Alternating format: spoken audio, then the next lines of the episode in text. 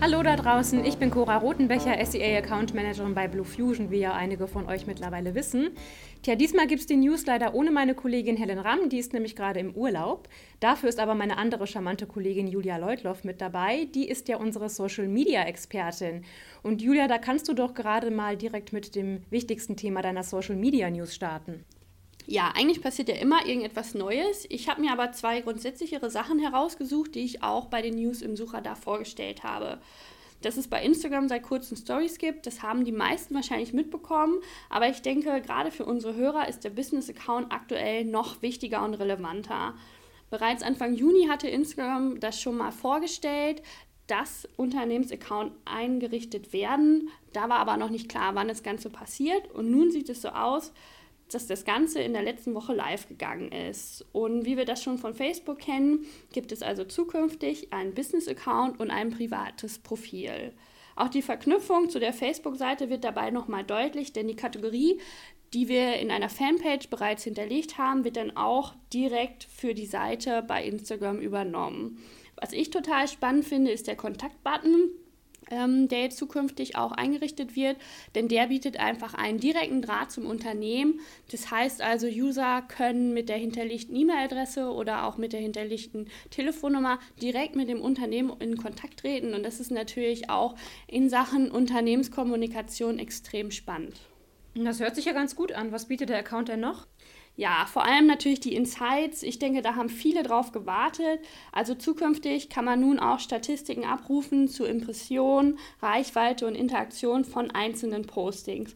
Dazu gibt es noch weitere Statistiken, die dann wirklich die Follower analysieren und Aufschluss zu Aktivitäten und demografischen Merkmalen geben. Das konnte man bisher wirklich nur über Drittanbieter-Tools machen. Gibt es denn dabei irgendwelche Gefahren oder kann was passieren bei der Umstellung? Ja, also Gefahren sehe ich eigentlich nicht. Ich finde, da kann man eher nochmal beruhigen, weil so eine Umstellung dauert natürlich und es kann sein, dass es aktuell in manchen privaten Profilen einfach noch nicht angeboten wird, diese Umstellung.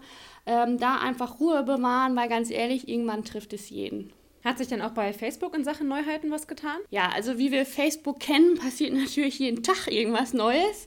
Ähm, aber auch hier würde ich eher die Zeit nutzen, um nochmal grundsätzlich zu appellieren, denn das Facebook-Pixel wird ja 2017 im Februar komplett eingestellt werden, aber schon nächsten Monat, also sprich im Oktober, nicht mehr aktiv unterstützt werden.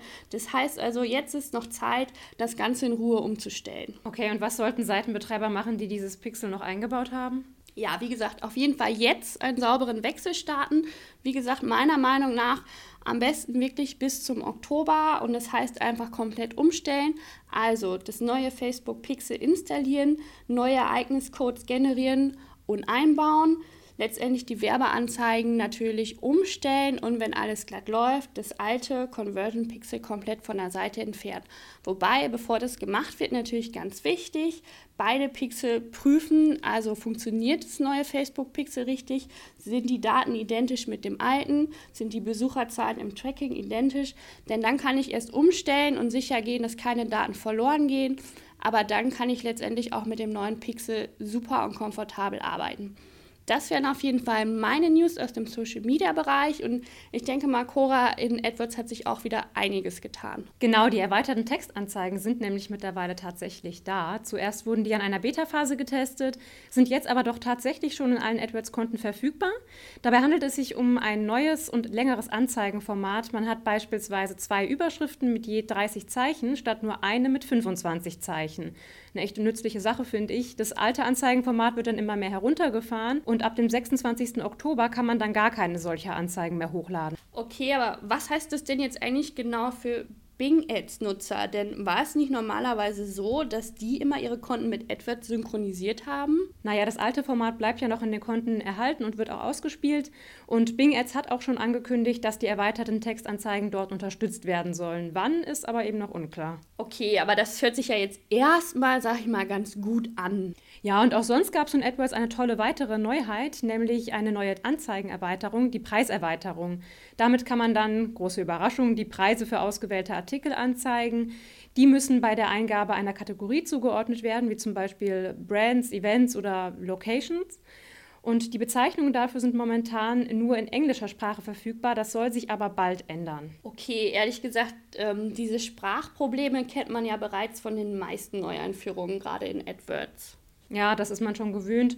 Und apropos Neueinführungen, es gibt sogar noch eine brandheiße Neuheit, die erst nach Druck unseres Suchradars herauskam. Im Display-Netzwerk gibt es jetzt nämlich Responsive-Anzeigen. Die passen sich dem jeweiligen Anzeigenformat auf der Webseite an und gehen damit auch schon in Richtung native Anzeigen. Damit hat man dann auch Bild- und Textformat in nur einer Anzeige und das spart ganz schön viel Zeit. Schön finde ich dabei auch, dass die Textanzeigen sogar 90 Zeichen umfassen können. Damit sind sie noch länger als die erweiterten Textanzeigen. Klingt erstmal gut. Was mich da jetzt natürlich als Werbetreibender interessieren würde, kann man das Ganze auch im Nachhinein messen? Also in welchem Format die Anzeigen dann tatsächlich ausgespielt wurden? Tja, das ist der Nachteil an der ganzen Geschichte. Kann man nämlich nicht. Man sieht beim Erstellen höchstens eine Vorschau darüber, wie die Anzeigen in der Umsetzung aussehen können. Was aber tatsächlich passiert, lässt sich nicht messen. Das ist natürlich echt schade und hört sich für mich auch noch etwas unkontrolliert an, das Ganze. Aber okay. Es gibt wahrscheinlich noch einige andere Neuigkeiten, oder? Ganz genau, schaut aber doch einfach mal in unsere neue Suchradar-Ausgabe 61 rein. Da findet ihr dann zusammengefasst weitere News. Der Download ist kostenfrei und den Link findet ihr direkt unter dem Podcast. In diesem Sinne verabschieden wir uns an dieser Stelle und sagen einfach mal bis zum nächsten Mal. Tschüss. Tschüss.